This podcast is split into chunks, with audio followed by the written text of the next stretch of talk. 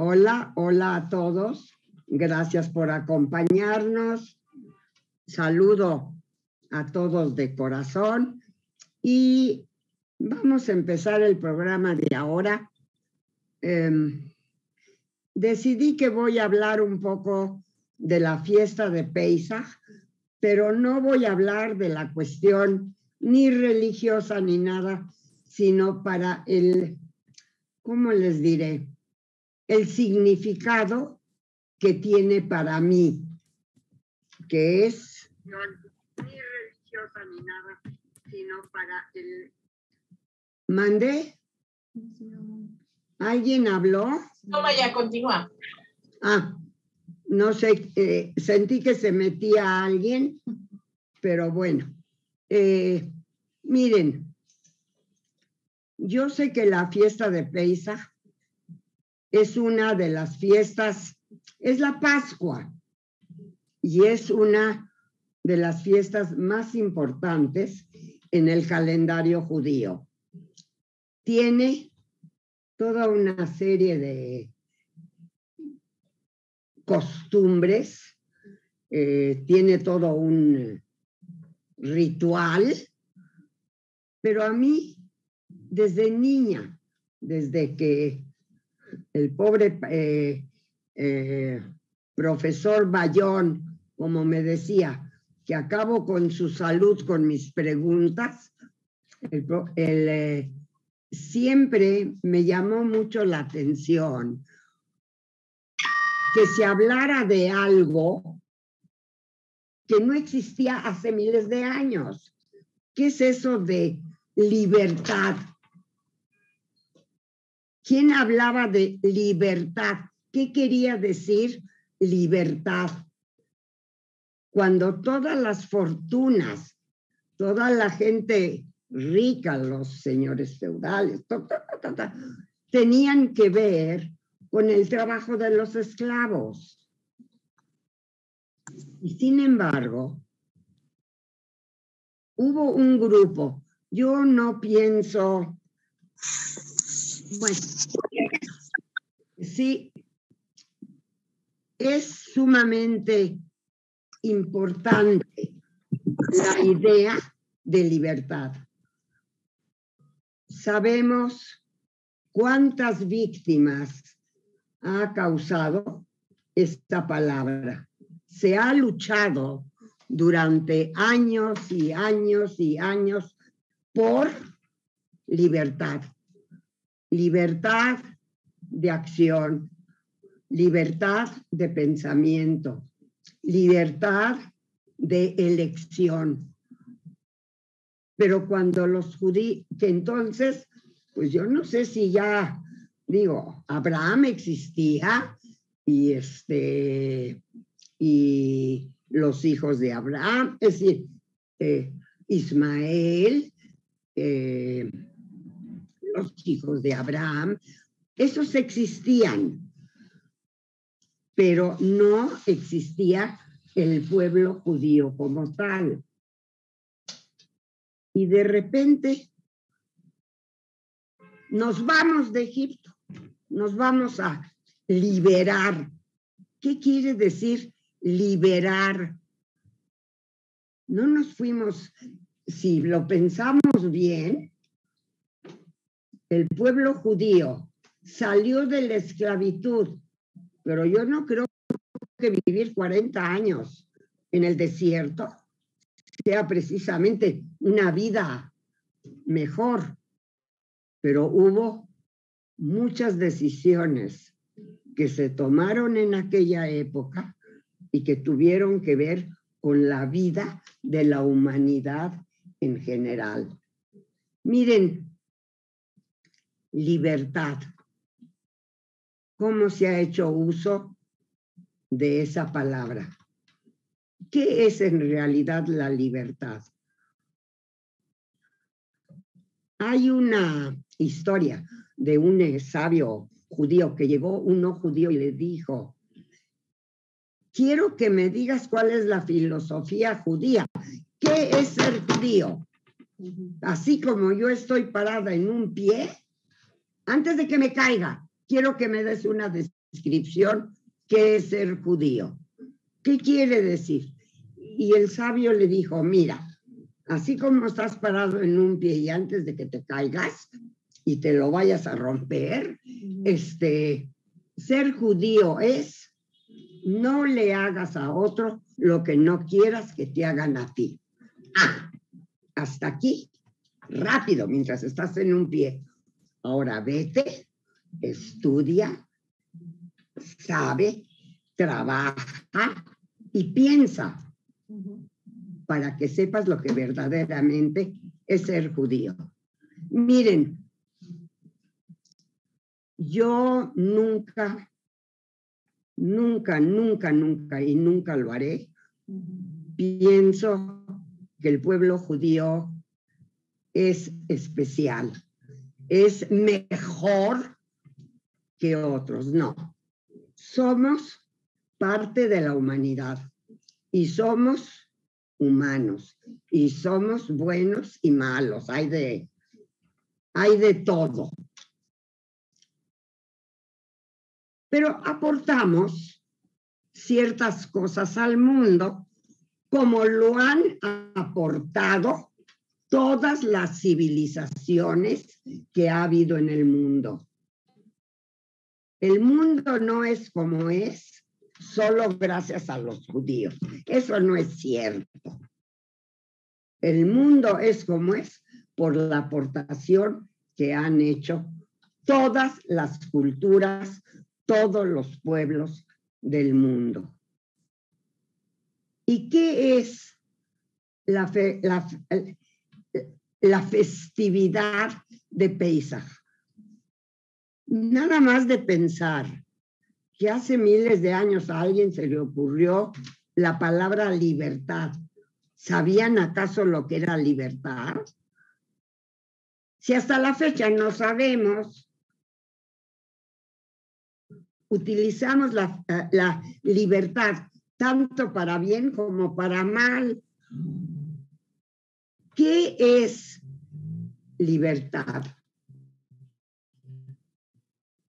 Es hacer, según yo, es elegir lo que verdaderamente me gusta hacer sin dañar a otros.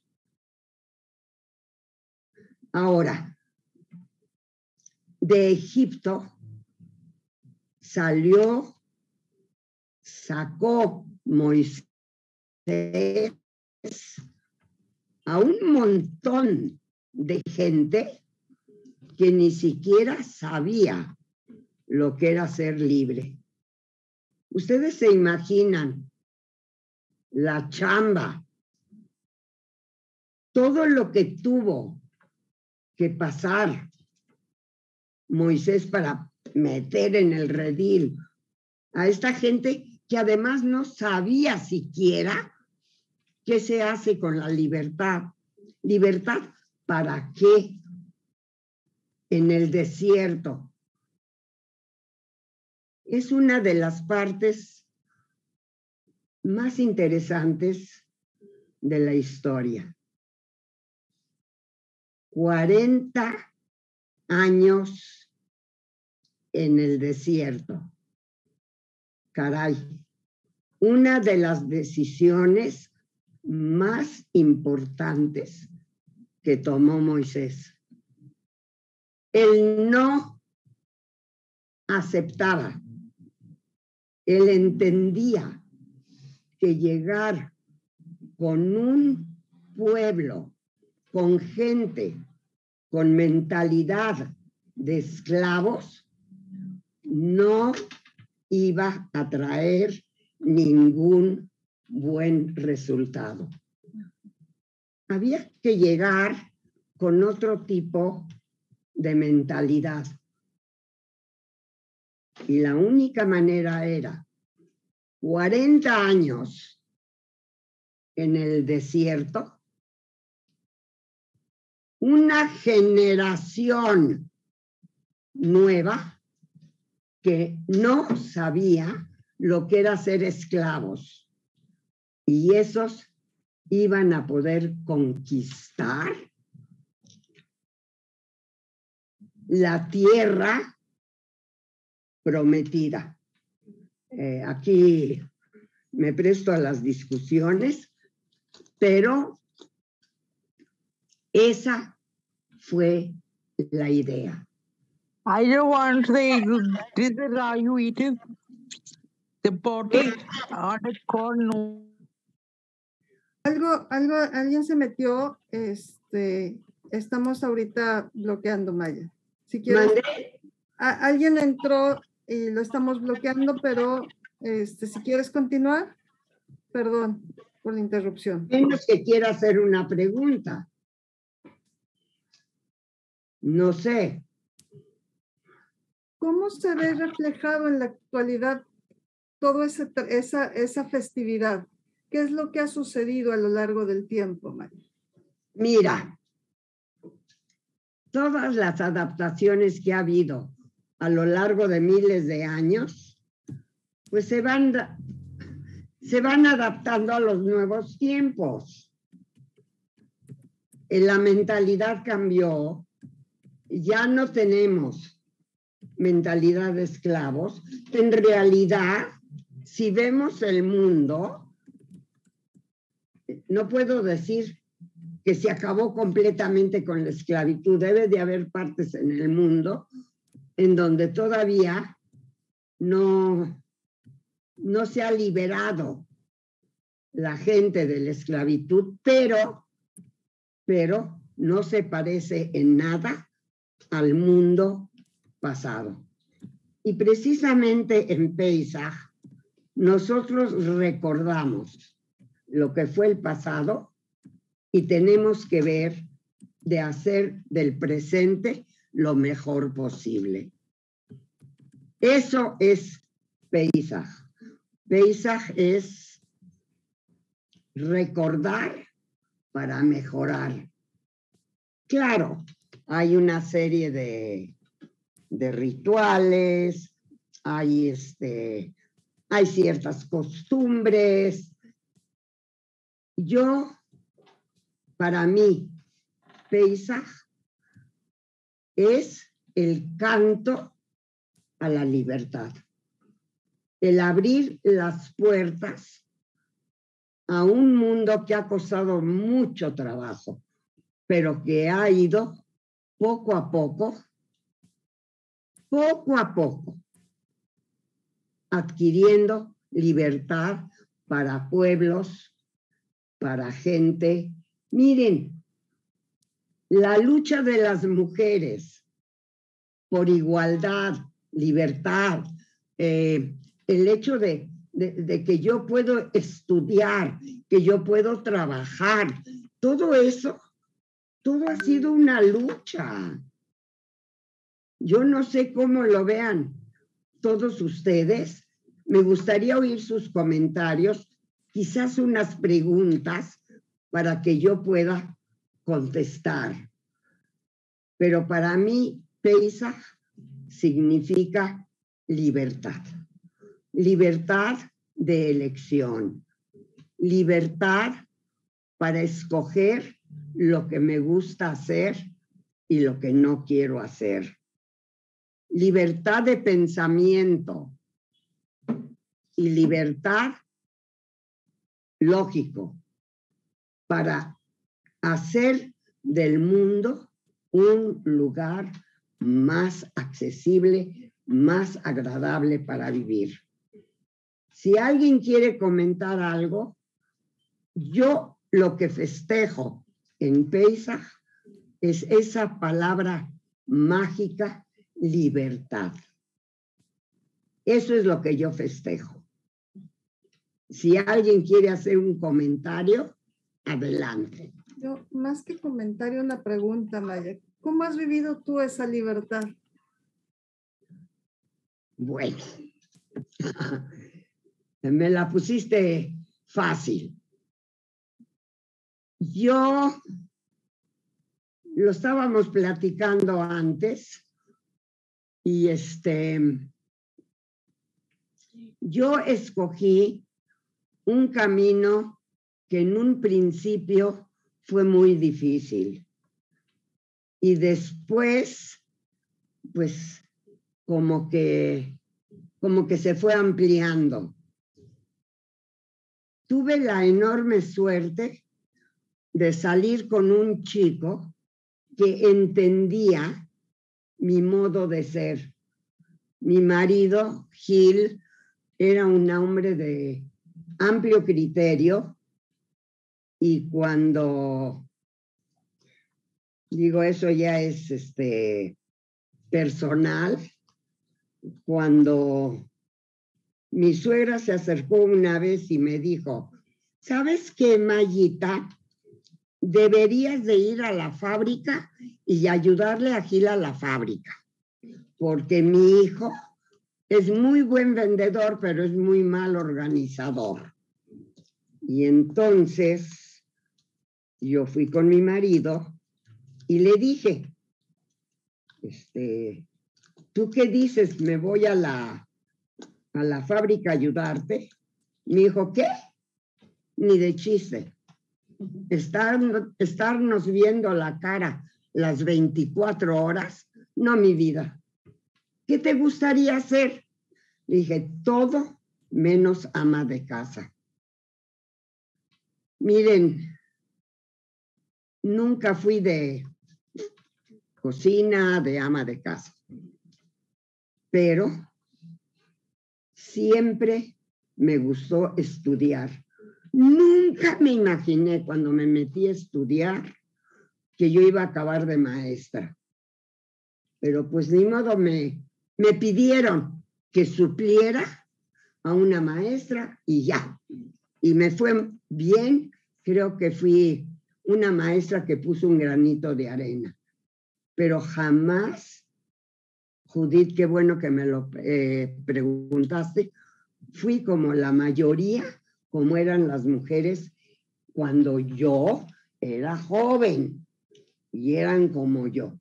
Entonces se acostumbraba la mujer a la casa, de preferencia en la cocina, madre y nada más. Y si iba a trabajar, iba a trabajar para ayudar a su marido, en el negocio, en lo que fuera. Yo tuve la enorme suerte que mi marido me dejó elegir y elegí lo que me gustó y hasta la fecha yo hago pues lo que me gusta. ¿Alguna otra pregunta? No sé si alguien tenga alguna pregunta. Creo que, creo que no. Bueno, nada más. A ver, yo sí. Ah, Adriana. Adelante, Adriana. Ay, eh, se, me, se me antoja nada más hacer este comentario. Es algo que me encanta de, de la cultura judía es que creo que todos los principios que ustedes tienen lo llevan a la práctica. E, y eso me encanta. Como dices, esta festividad que, viene con el origen de que se llevó a la práctica lo que, o se intentó llevar a la práctica lo que es la libertad de, de pensamientos y libertad de elección. Por ejemplo, en mi religión es muy básico ese, ese mandato del libre albedrío pero nosotros a veces no lo llevamos a la práctica en la enseñanza, a la práctica diaria de la vida.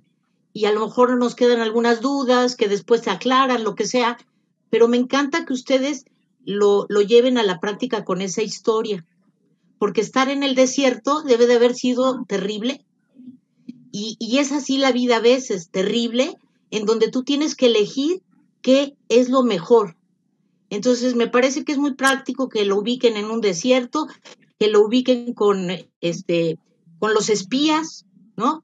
Espías que, que llegan y que dicen que la tierra no es como, como parece ser, que está mala. Eso yo lo interpreto como también algo muy diario, que es seguir juicios de otras personas y no de lo que tú crees que es el objetivo a, conseguir. No sé si me explico. Me encanta, qué bonito que festejen así la, la fiesta esta. Y felicidades, me encanta, la verdad. Mira, quiero que quede bien claro que somos parte de la humanidad, que no inventamos el agua clara, ¿eh? No hicimos nada nuevo. Quizá nuestra mentalidad es un poco diferente. pero ¿cómo están? Quiero dedicarles no esta somos canción para ustedes. ni mejores ni peores. Somos parte de la humanidad. Y todos, todos, no importa de qué religión ni a qué pueblo pertenecemos, todos somos esclavos de nuestros líderes y de las La música es una de las artes más espirituales que crean ha desarrollado.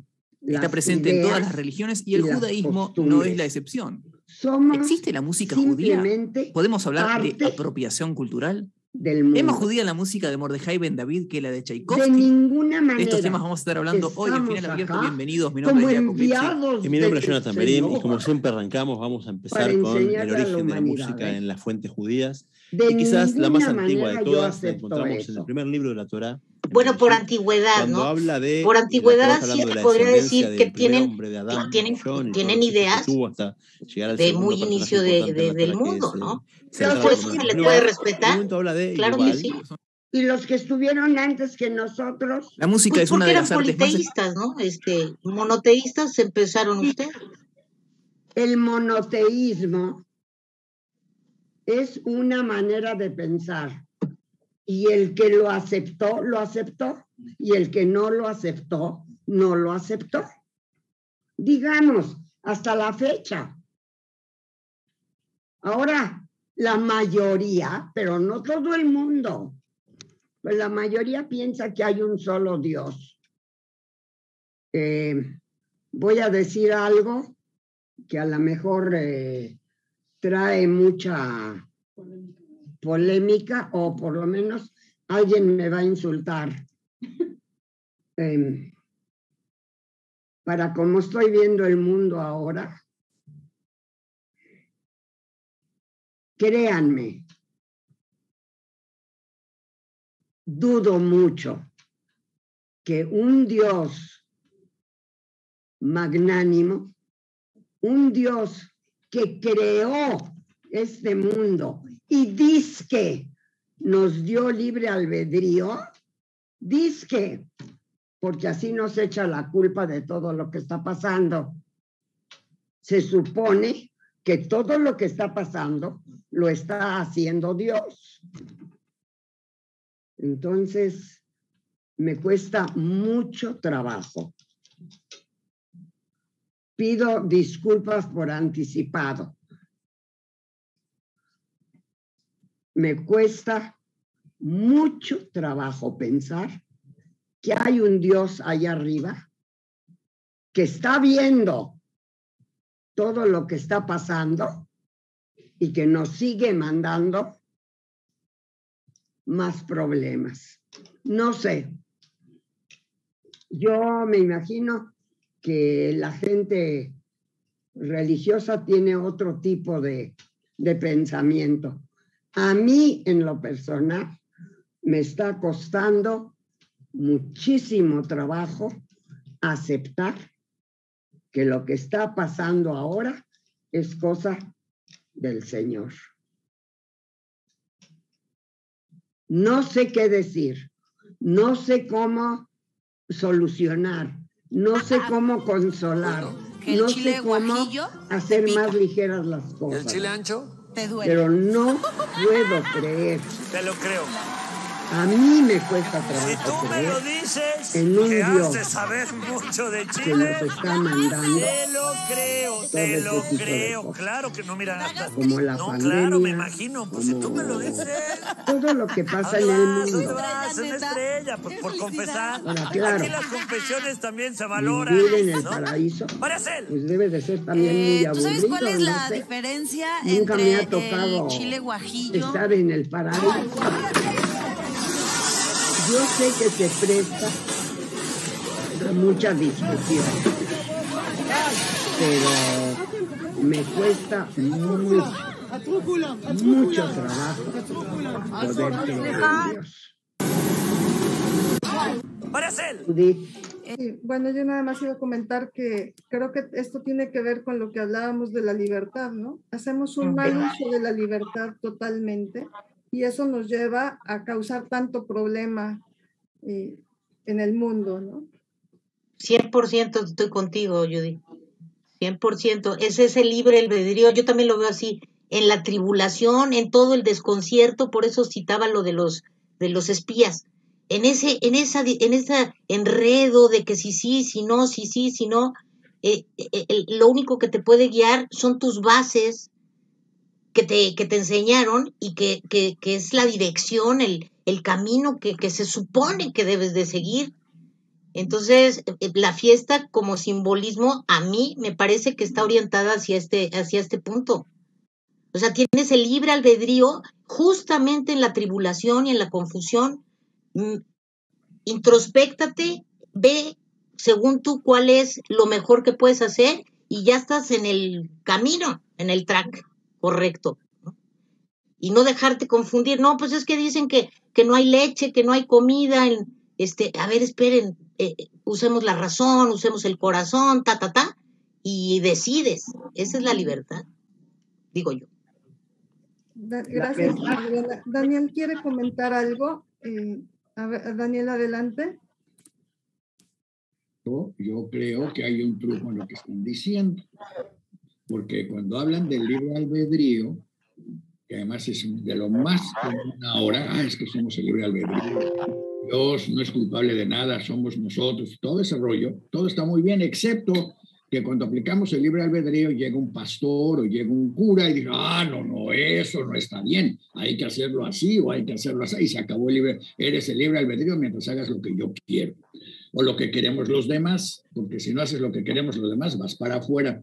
Y, y, y los judíos no estamos mejor que eso. Yo diría que el rollo del Dios natural, el Dios que algunos entienden, pero no está metido ni en nuestro libre albedrío, ni qué discusiones tenemos con el pastor, con el rabino, con el cura, con todo eso, sino el Dios que realmente sale y está en sus rollos, es, es Spinoza, un judío sefaradí de Ámsterdam, que se tomó la libertad de decir, claro que Dios existe allá en sus rollos, allá en sus cosas, le interesan sus, sus, sus labores y anda por ahí en algún planeta inventando otro universo, lo que sea, y aquí estamos.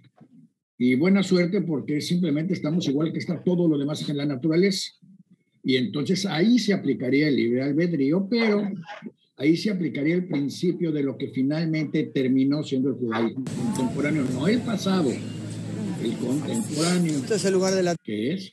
No quieres ser ortodoxo, no quieres ser ortodoxo, no quieres creer en Dios, quieres ser secular, quieres creer en el Dios de Espinosa, creer en el Dios de Espinosa. Hay que subrayar que al pobre de Espinosa literalmente lo usaron de tapete en Ámsterdam, los separadís lo acostaban. Este es el lugar del atentado de anoche, un atentado terrorista en Tel Aviv, repleto de velas En realidad son ideas antirrabínicas, porque el libro, el libre albedrío es una, es una idea antipastora, anticura, porque si tenemos libre albedrío, tenemos el libre albedrío de mandarlos al diablo y de decirles que están equivocados o que son unos brutos o unos ignorantes o simplemente que están igualitos y que no por haber ido a una escuelita o no haber ido a ninguna escuelita, por haber vestido de mujeres, tienen más ah, conocimiento o más autoridad que los demás. Lo que la gente hace con el libre albedrío es regalar su libertad a cualquier idiota que tiene autoridad. Y para muestra, no tenemos que ir ni tantito lejos. Inglaterra, Rusia, Hungría, eh, Estados Unidos, México. Ahí está el libre albedrío. Escogemos al que dice lo que diga, haga lo que haga. El único que tiene libre albedrío es el que decidió tomar todos nuestros libres albedríos para no hacer nada. Y nosotros, como dijo Adriana, bueno, pues vamos al súper a ver, pues compramos lo que hay. Tenemos el libre albedrío de comprar lo que hay o de no comprar lo que hay.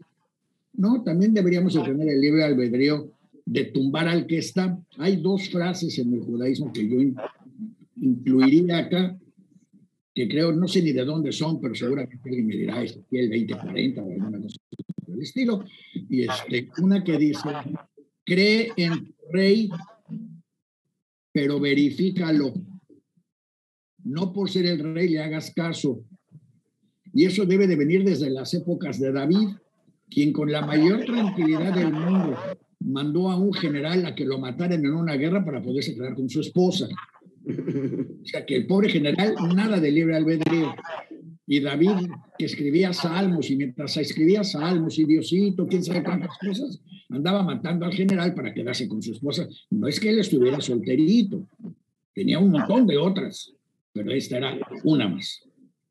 Entonces, así de que digamos, qué, brutos, qué, qué, qué nivel ético tenemos, no pero sí tenemos un nivel filosófico que de alguna manera se expresa más dentro del judaísmo, que nos da la libertad a esos filósofos de decirnos lo que a veces no queremos oír, o de decirnos lo que nos gusta o queremos escuchar o nos hace pensar. Más que en otras religiones, son porque, o a lo mejor es porque vivimos dispersos por todo el mundo y a diferencia de los católicos, no tenemos una sola autoridad. Entonces nadie puede imponer nada a todos los demás. No te gusta ser secular, vuélvete con los jabats y vuélvete ortodoxo. No te gusta la pandilla de jabat con la que estás, vete a otra pandilla de jabat que también es jabat, pero que no le hace caso a este rabino sino al otro. Y además, el no le hace caso es así dramático. Si no me gusta, no tengo caso en nada y me voy con el otro. Y pasamos de un grupo religioso a otro grupo religioso, de un país a otro país, de un exilio a otro exilio. Eso o sea, nosotros ahorita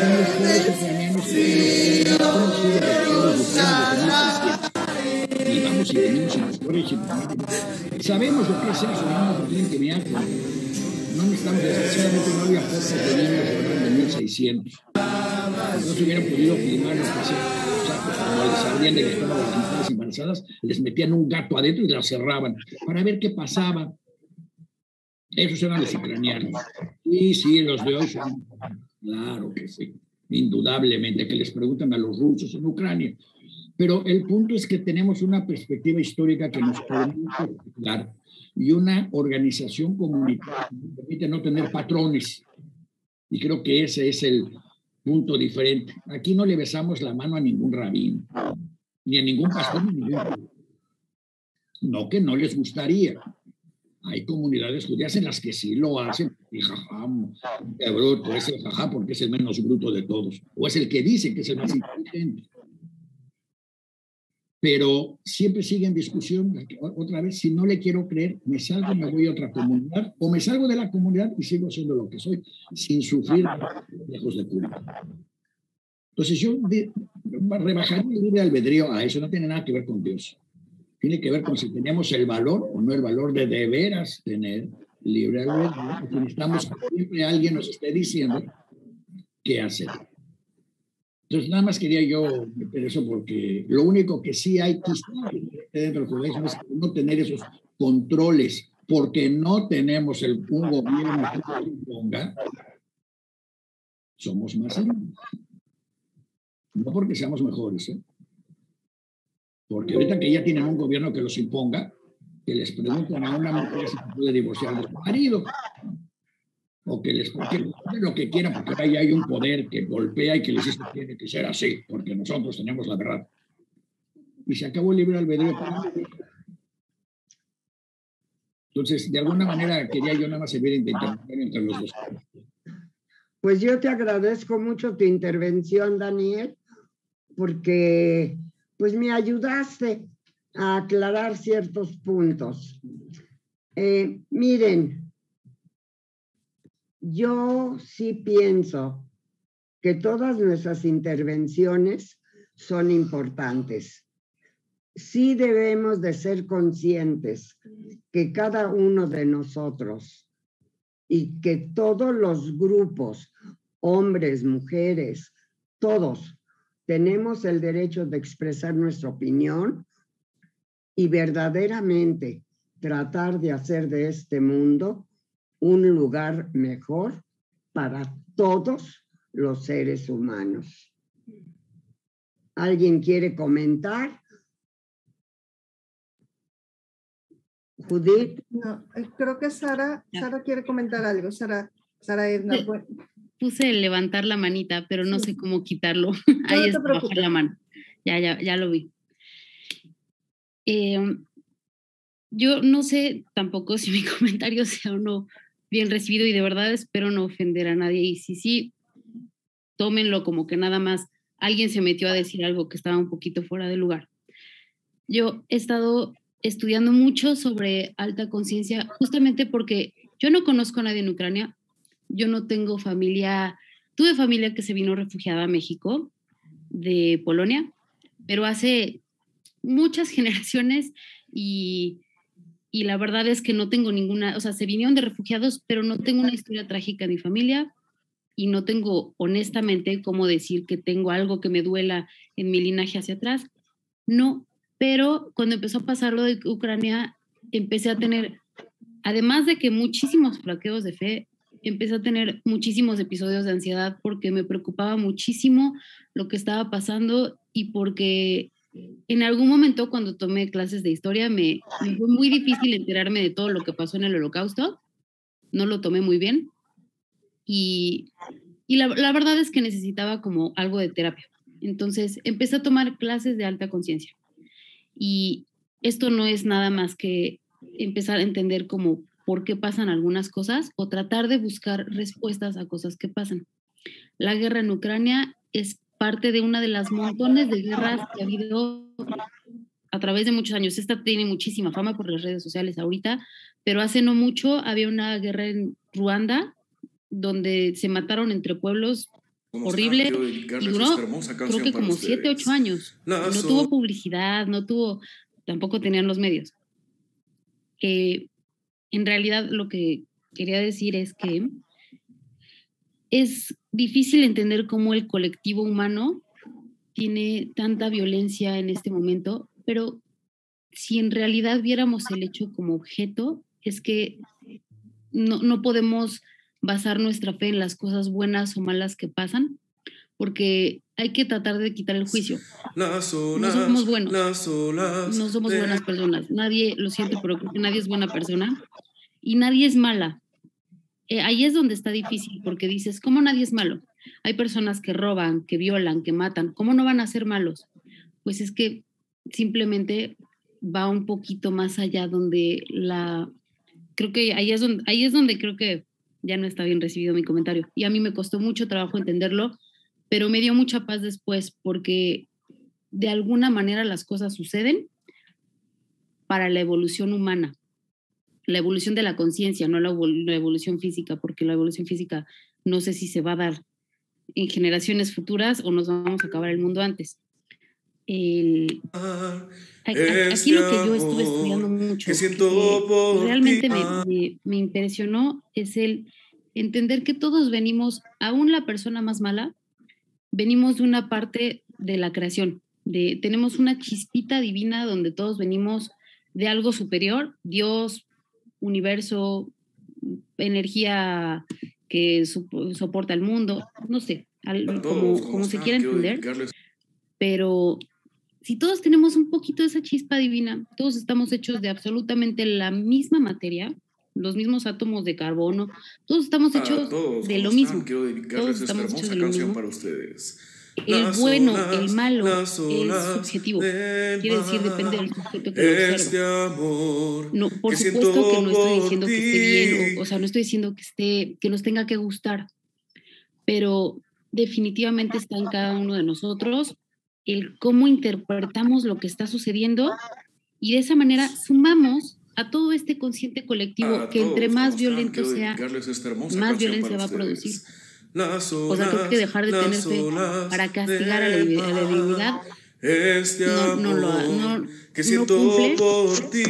pero Yo les nos quita un poco deseo el tener fe, no Shabbat Dios, en, en el que Y siempre bailamos todos al ritmo de esta para el bien canción. humano, Y para, para el bien de la evolución de la conciencia. Como es horrible que hayan tenido que pasar tantas cosas, pero después de una guerra, para la gente dice, Todo lo bueno "Híjole, y no mejor, pasar así, y se indigna Shabbat. y hay movimientos de paz.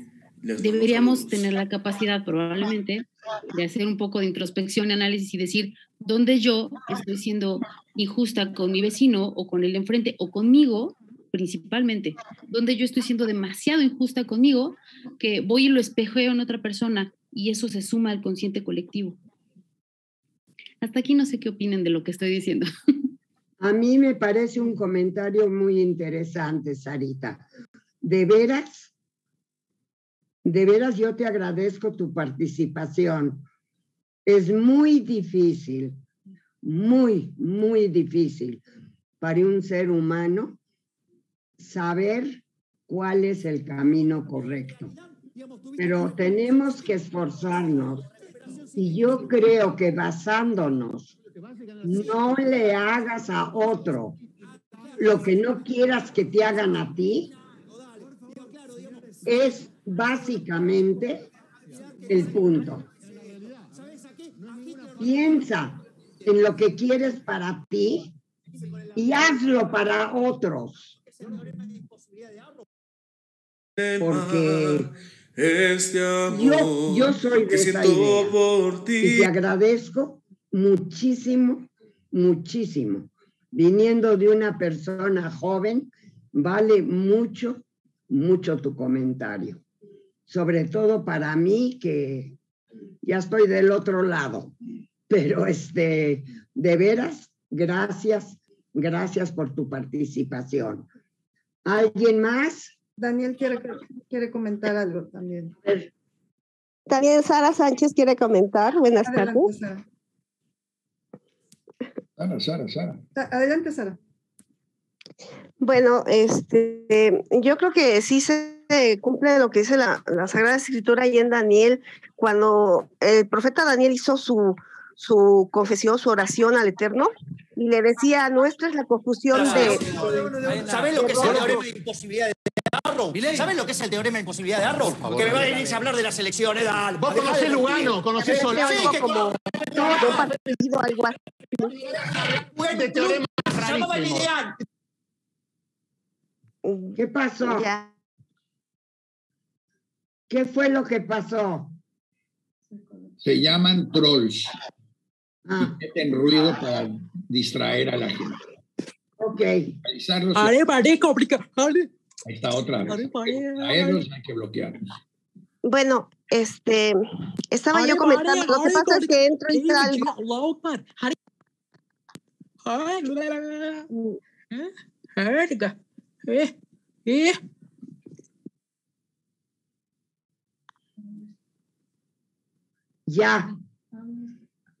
¿Quién está con el micrófono ahorita? Sara, adelante, Sara. Lo que sucede es que entro y salgo de la red y, y de repente me saca y me vuelve a meter a la reunión, por eso hay esa confusión. Y escuchaba yo mucho ruido. Bueno, nada más breve. Como dice Daniel, nuestra es la confusión de rostros, por eso a veces no podemos este, discernir, pero también es muy cierto lo que Mayita dice, ¿verdad? Que eh, lo que debe de ser que hagamos el bien a otros, porque eso es lo agradable, más los hechos que las palabras. Y eso es una cosa básica. Este es mi comentario. Gracias. Estamos teniendo problemas con su micro. Perdón, Maya, estamos teniendo problemas.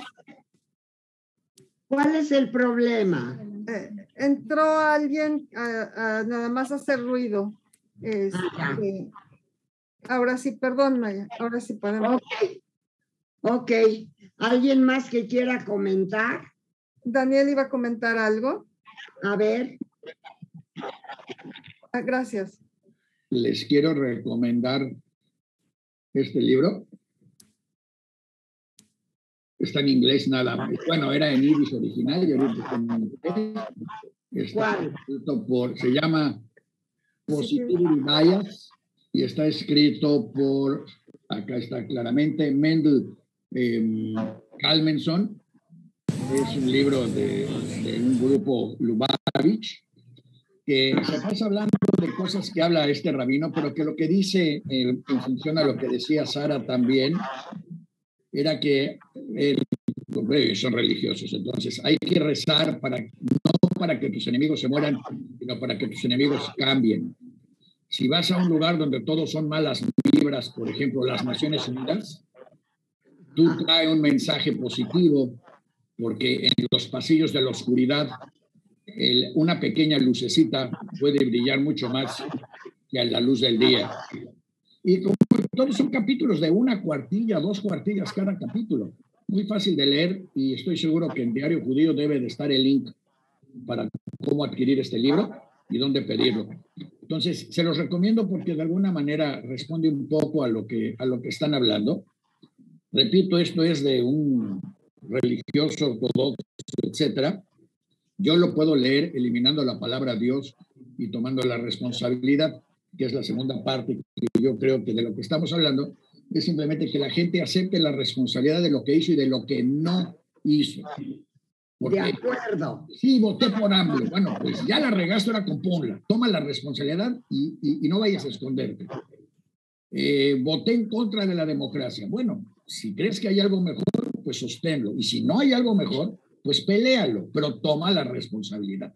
Y creo que en eso es en lo que el judaísmo actual, no ortodoxo, incluso el ortodoxo también, pero el judaísmo europeo sobre todo, porque hay muchos judaísmos, pero el judaísmo europeo subraya que es cada persona tiene que tomar la responsabilidad por lo que hace y por lo que no hace. O sea, no pueden decir, ay, pues es que así me dijo el cura. Bueno, pues, pues no. El cura dijo lo que él creyó que tenía que decir. El que lo escuchó tiene que tomar la responsabilidad de qué hacer o qué no hacer. Y creo que con eso puedes, de alguna manera, quizás cerrar lo, del, lo, de, lo de diciendo precisamente es tomar, no sé, un montón de los que seguían ahí a Moisés, era obvio que ni eran, ni fueron, ni llegaron a ser nunca judíos pero pues fueron necesarios para caminar en el desierto. Hidalgo hizo a la gente, hizo caminar a todos los mexicanos 20 años alrededor de la Ciudad de México para no dejarlos entrar. Digo, toda proporción guardada, pero también el partido de la base, que se entraban a la Ciudad de México iba a ser una verdadera masacre en la Ciudad de México de toda esta gente resentida con justa razón de los colonizadores a los que iban a entrar a asesinar vilmente. Entonces los llevó a dar la vuelta por Xochimilco y de ahí a Puebla y de ahí a Guerrero y fueron a conocer todo el país. Con tal de que no entraran a la Ciudad de México, no es, quiere decir, se ha seguido esa teoría varias veces. Y es simplemente que cada individuo tome su responsabilidad no es, así lo dijo tu papá, así lo tienes que hacer, así lo dijo el cura, así es correcto, así lo dijo el maestro. No. Cuestionen, pregunten, analicen, concluyan, vuelvan a preguntar. No es un pecado cambiar de opinión, ni es un pecado no estar de acuerdo con los demás, ni es un pecado hacer un comentario que no les gusta a los demás. Bueno, y si lo es, yo soy el pecador número uno. Gracias, Daniel. Me encanta que participen a ver, ¿alguien más? Yo, bueno, yo quiero comentar algo con respecto a lo que estaba diciendo Daniel. Sí. Eh, esa parte de asumir nuestras responsabilidades es parte de la libertad, pero creo que es la parte más complicada porque para llegar a eso tenemos que reflexionar y, y tenemos que pensar mucho sobre nuestras acciones y las consecuencias. Y son cosas que no estamos acostumbrados a hacer en general y qué no nos gusta hacer. Entonces actuamos más por impulsividad en el momento que habiendo reflexionado las cosas, ¿no? Eh, y, y, muchas veces también para poder llevar a cabo esta reflexión requerimos educación y preparación. Y también nos falta mucho en ese aspecto en general. Nada más quería comentar eso. Yo lo que quisiera es que se nos estaba acabando el tiempo y me gustaría buscar algo positivo con que cerrar el programa. ¿Qué proponen? Bueno, yo no creo que esto sea negativo, Maya. Yo creo que esto es algo que nos debería dejar eh, reflexionando y, y, bueno, tomar esto como algo que nos puede ayudar a, a crecer y ser mejores personas, ¿no? Claro, claro. de negativo, tienen que pensar, tienen que analizar, tienen que tomar responsabilidad, no la culpa de todo, aunque excepto en mi caso, la culpa de todo lo que sale mal no es culpa de sus mamás, en mi caso es diferente, pero en el de los demás, su mamá no tiene la culpa de todo lo que han hecho mal, ni su papá tampoco, ni sus maestros tampoco, ni mis hijas tampoco. la- Tiene mucho que ver las decisiones que tú tomas. Exacto. Cómo enfrentas tú la vida y cómo las decisiones que tomas. Daniel, habíamos dicho que vas a comentar en este programa algo de unos libros para cambiar de tema. Acuérdense, Pesach significa libertad y para mí es una de las fiestas más importantes del calendario judío. La libertad de elección, la, la libertad de tomar mis decisiones, eso es Pesach. Liberarme y tomar mis decisiones. Ahora, quisieras, Daniel, hablar de los libros que ibas a recomendar. No. Eh, pero, pero, dado que están hablando de este tema, les recomiendo este. ¿Qué? La Biblia del ateo. Ah, caray. Eh, se llama Una ilustrada colección de pensamientos irreverentes. ¿Quién lo escribió? Pues es una colección de pensamientos irreverentes. Y, por ejemplo, Woody Allen dice, si Dios me diera una señal evidente como hacer un gran ingreso a mi nombre en un banco suizo, me sería más fácil creer en Dios. Luis Buñuel dice, gracias a Dios todavía soy ateo. Ernest Hemingway dice, todos los hombres que piensan son ateos. Mark Twain dice, si Jesucristo estuviera aquí ahora, hay una sola cosa que no sería ser cristiano. Albert Einstein dice, el pensamiento religioso es un intento de encontrar una salida ahí donde no hay una puerta. Y Napoleón Bonaparte dice, la religión es lo que impide a los pobres asesinar a los ricos. Y esa me parece la mejor de todas porque es para lo que se usa básicamente la religión. Dios quiere que seas esclavo. Ah, bueno, si Dios quiere, así sea. Dios quiere que sea. Y además eh, hay religiones en las que es muy obvio. Dios quiere que seas pobre porque si eres pobre te van a dar el paraíso. Ah, bueno. Y entonces ese güey que es rico, no, pues ese rico no va a entrar al paraíso, ¿eh? No lo envidies, pero es que está destrozando la selva, se está quedando con todo, se está robando todo. Sí, sí, pero Dios lo va a castigar. Tú tranquilo, porque tú ya tienes el paraíso. Y es una forma de control extraordinaria. Dicen las malas lenguas que cuando el imperio bizantino, lo que quedaba del imperio romano, que le estaban atacando los bárbaros por todos lados, tenía que escoger algo, quisieron escoger una religión para buscar algo que uniera a lo que quedaba de los romanos, porque los romanos no eran romanos. Los romanos en el este eran turcos y eran árabes y era ah, de todo menos romanos. Los italianos se quedaron en Italia y Constantino trató de, de buscar una religión que lo ayudara. Y cuando, y la frase precisamente, nosotros creemos que lo de que es de Dios es de Dios y lo que es del César es del César. Lo, lo comentaron, perfecto. Si no me van a venir a cuestionar lo que yo tengo, esta va a ser la religión oficial. Y ahí se creó por primera vez una religión oficial de un imperio, que a partir de entonces se dedicó a perseguir a todos los que no estuvieran de acuerdo con lo que es del César, del César y no es tuyo. Entonces, a lo mejor quieren leer este libro. Por cierto, para quienes están en México, este libro está ahí en el, el péndulo, en Polanco, debe estar en todos lados, pero en el péndulo hay un montón así tirados en el piso, la Biblia del ateo. Se los recomiendo porque además miren, puras, puras frasecitas así, muy simplonas, y todas. Eh, una, por ejemplo, de un anónimo que dice, si Jesús era judío, ¿cómo es que tiene un nombre mexicano? Pues sí, Jesús no es un nombre judío, ¿verdad? Este, Judío es Yashu. bueno, pues sí, pero nadie lo dice. no lo dice. Ese es un nombre judío. Eh, el hombre es para los perros el ideal de lo que debería de ser Dios. No le entendí, otra vez. Hombre es para los perros el ideal de lo que debería ser Dios. Los tomamos, los cuidamos, los alimentamos, los cuidamos, casi todos. Los atendemos muy bien, Dios los quiere.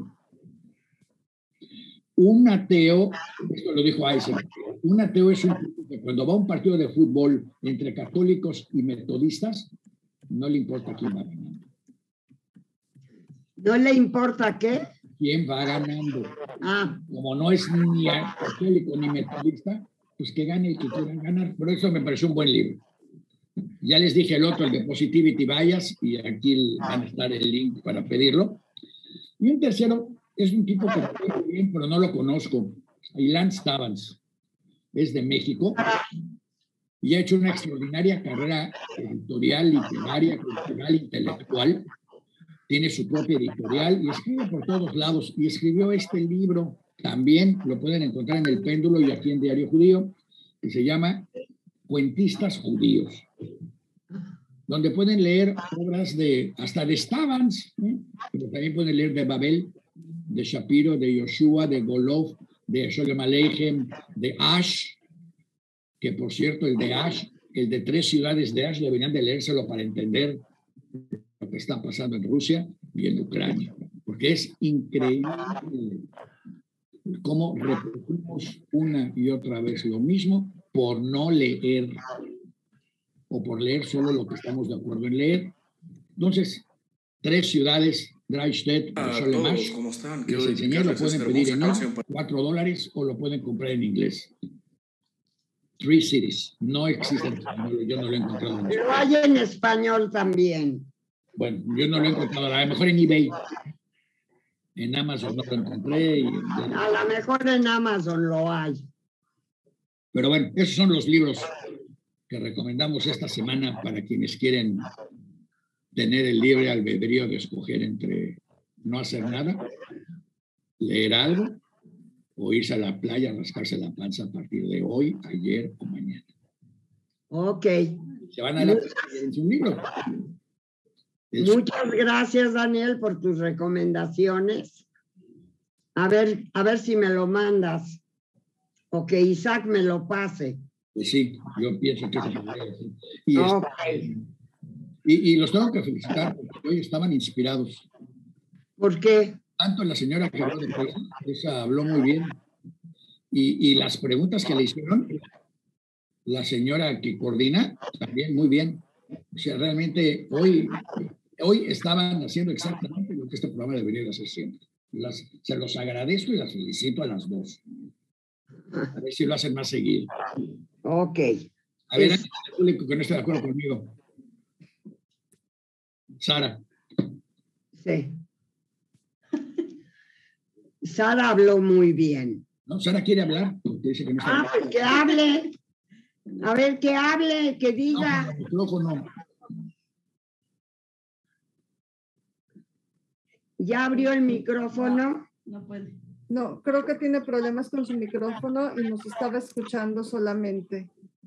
A ver. No, no entra. Escribir un letrero, yo creo, nos va a hablar ¿Eh? Bueno. Y dice, próximo viernes. Ah, miren, eso les quería yo decir. El próximo viernes nos vemos. En la noche es el primer Seider de Pesach. Así es que vamos a hablar bien, bien de Pesach, de las costumbres y bueno, y de lo que suceda en la semana. Me da mucha tristeza la situación de Rusia y Ucrania. La opinión pública en general está volcada en contra de Rusia. Y bueno, esperemos que en esta semana haya alguna solución. No sé si alguien quiera eh, decir un comentario antes de que despida yo el programa de hoy. Eh, una mención a lo que acabas de decir. La opinión pública no está en contra de Rusia, ni en Rusia, ni en Hungría, ni en Israel, ni en eh, Venezuela, ni en Nicaragua. Esa opinión pública en esos países está a favor de Rusia, no de Ucrania. Entonces, la opinión pública en algunos países, es más, el Congreso mexicano, ya son cuates, hicieron su grupo de apoyo y de terapia para Putin y todo. Entonces, bueno, cierta opinión pública está a favor de Ucrania y cierta opinión pública está a favor de Rusia. Y lo más triste es que la inmensa mayoría de la opinión pública no le importa ni uno ni el otro, porque así son. Yo, a mí me espanta esta situación, me tiene muy preocupada. No quisiera que hubiera pues la tercera guerra mundial, aunque creo, creo que nos estamos enfrentando a eso. No, no sé. A todos, ¿cómo están? Esto parece un eh, programa de Daniel y mío, pero una discusión entre política entre madre e hijo, pero yo sí estoy muy preocupada porque ahora no puede haber una guerra particular. Cualquier cosa que suceda. A todos, ¿cómo están? Quiero dedicarles esta a hermosa canción para ustedes. mundial Las olas, va a las a olas todos. del mar.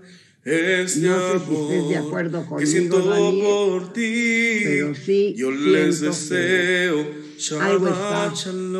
Alguien puede ver lo siempre que bailamos puso todos al ritmo de esta ¿Qué canción y nos Judith, Dice, descargue Estoy buscando qué pasó. los libros en el PDF. Los tiene algo que- de los libros, Daniel. Descargó en PDF, los tiene Isaac. Isaac los va a poner en la memoria del programa para el que los quiera descargar. Ok. Y, y sobre lo que dijiste, para que no termine toda esta pobre gente sufriendo el resto de la semana, todas las guerras hoy son locales, no mundiales. No va a haber ninguna guerra mundial. Lleva años que hay una guerra en Yemen, pero no nos interesa porque son yemenitas, son árabes y son morenos. Hay años, somos así, son, así como son blanquitos y hablan ruso, sí nos preocupa mucho. Es más, en Tijuana hasta abrieron una línea especial para que los blancos de Ucrania pudieran entrar a Estados Unidos, pero no se les coló un solo mexicano. Ni No vamos a centroamericano. hablar de colores ni de nada, nada más vamos a decir que así pasaron. Entonces, no va a haber ninguna guerra mundial, descansen todos, pásenla bien, váyanse de vacaciones. Los ucranianos que ya, y que ya pasaron, ya se fueron de vacaciones también. Entonces, y, y los paisanos, todos los paisanos que están llegando a Alemania también ya se fueron, se van a preparar Pesach. Quiere decir qué buenos los que se quedaron. Pero, pero no, no nos vamos a morir todos. Bueno, espero que tú tengas razón y que mis temores sean en balde. Y la semana que entra platicamos. Y tus temores son, son incorrectos, porque si son incorrectos tus temores, ya no nos vamos a ver la próxima semana. Bueno, espero que sí nos veamos. Bueno, entonces quiere decir que vas con temores. No me preocupes. Espero que, que nos veamos todos la semana que entra. Si alguien del público quiere hacer un último comentario, adelante. El micrófono es de ustedes. Judith, ¿alguien quiere?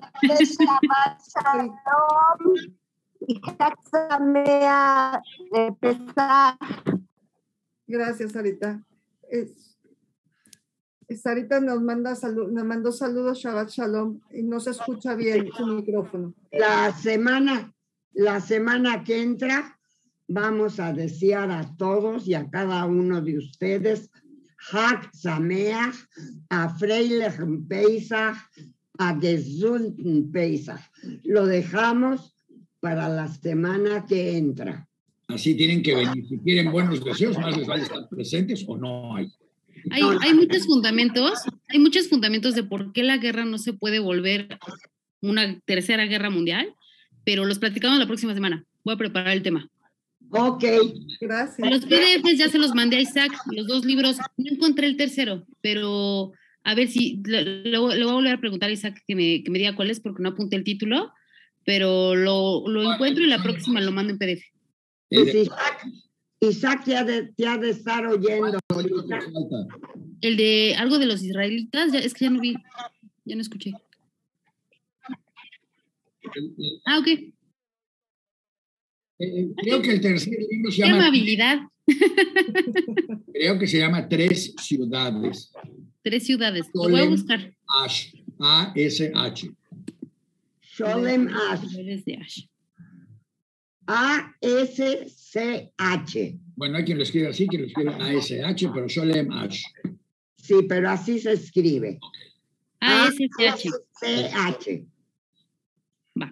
Lo voy a buscar, a ver si está en, en PDF y se lo mando a Isaac para que lo suba la próxima. Gracias. Prepara bien el tema. Sí, preparamos el tema y la próxima semana. Consta, aquí vamos a estar. En Ponte. Te Muchas gracias. de comprometer. Las demás mujeres a ver si vienen igual de inspiradas, ¿eh? Claro que sí. Aunque no sea mes de la mujer, es toda la vida. decimos, No importa. Hemos llegado a un plan en que las mujeres y los hombres, sobre todo en este tipo de programa y en este tipo de temas, somos iguales. Siempre he dicho que acá somos iguales. Es cierto. Estamos hechos de lo mismo. Es cierto. Las diferencias están de acá para abajo. Miente. No acá, acá No es cierto. Sí es cierto. No es cierto. Los hombres no tienen ni remotamente la capacidad de concentración y de hacer mil cosas que tienen las mujeres, ni la atención al detalle. No es cierto. Bueno, si vas a hablar de desarrollar. mujeres, si va a hablar de Afortunadamente se puede desarrollar. Es mucho trabajo. Ustedes nacen con eso. No, no. No, no, no, no, no, no. Aprendemos.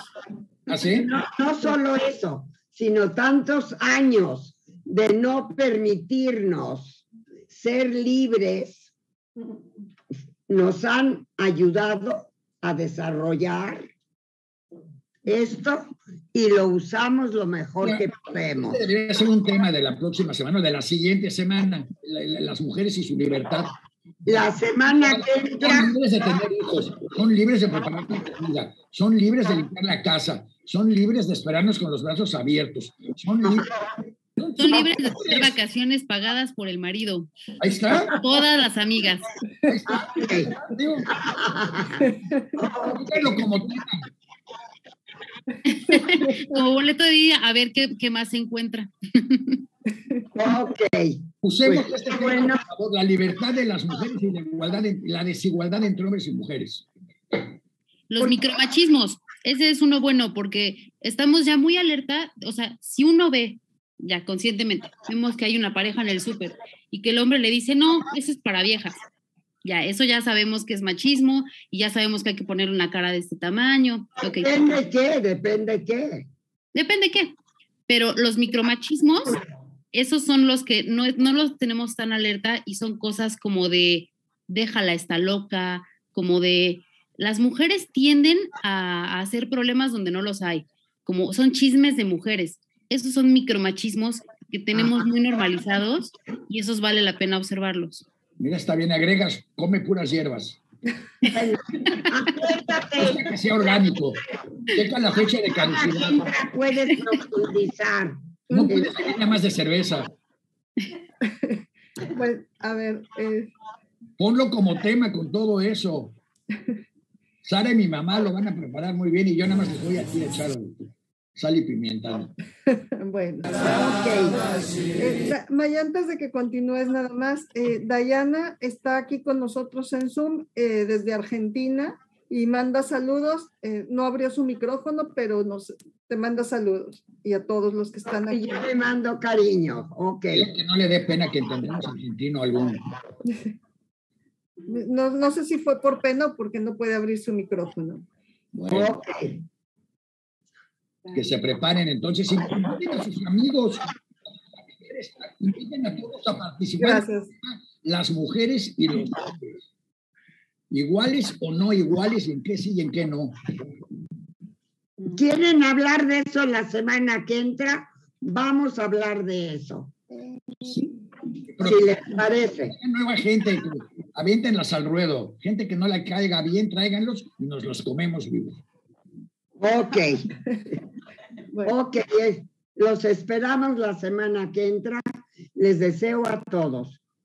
A Gu Chávez, un buen sábado, una gute, gute Woche, una muy buena semana.